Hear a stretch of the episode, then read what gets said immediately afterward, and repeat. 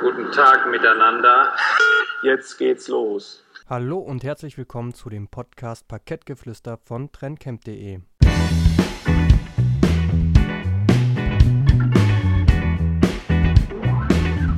Heute gehen wir auf das Thema Anlagetrends ein, insbesondere auf den Biotech-Sektor. Biotech ist ja im Moment ein, ein Begriff, der überall übers Börsenparkett äh, quasi schwebt. Aber was genau sind eigentlich Biotech-Aktien? Womit behandeln, äh, beschäftigen sich diese Biotech-Firmen? Und, und was ist das eigentlich? Kurz ein, zwei Minuten Vorstellung der größten Firmen. Ich glaube, in Deutschland jedem bekannt und auch wer hier häufiger mal bei Trendcamp unterwegs war, Evotech, eine unserer Lieblingsaktien, die sicherlich so mit der bekannteste Biotech, äh, die Biotech-Firma in, in Deutschland ist. Aber auch im Tech-DAX oder MDAX tummeln sich doch die ein oder andere Biotech-Firma, Illumina, Morphosis oder auch ähm, beispielsweise Medigene.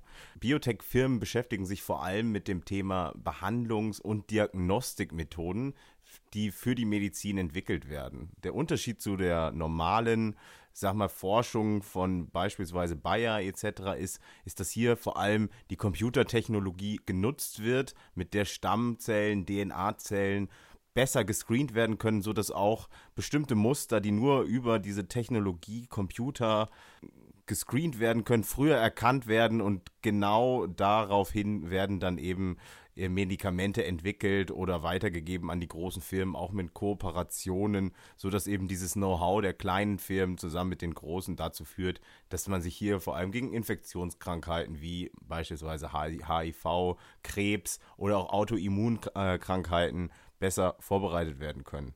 Genau, Florian, du hast es angesprochen. Ähm, die zwei wohl trendstärksten Aktien in dem Bereich ist zum einen das Göttinger Unternehmen Sartorius ähm, was hier eine beachtliche Performance über die letzten drei Jahre ähm, verzeichnet hat. Plus 130 Prozent stehen da zu Buche. Aber genauso brillant und überzeugend ist das äh, Hamburger Unternehmen Evotech mit einer dreijährigen Performance von plus 350 Prozent. Das ist schon äh, beachtlich und anders als viele Unternehmen in diesem Bereich verdienen diese zwei Unternehmen bereits heute Geld und verbrennen nicht nur.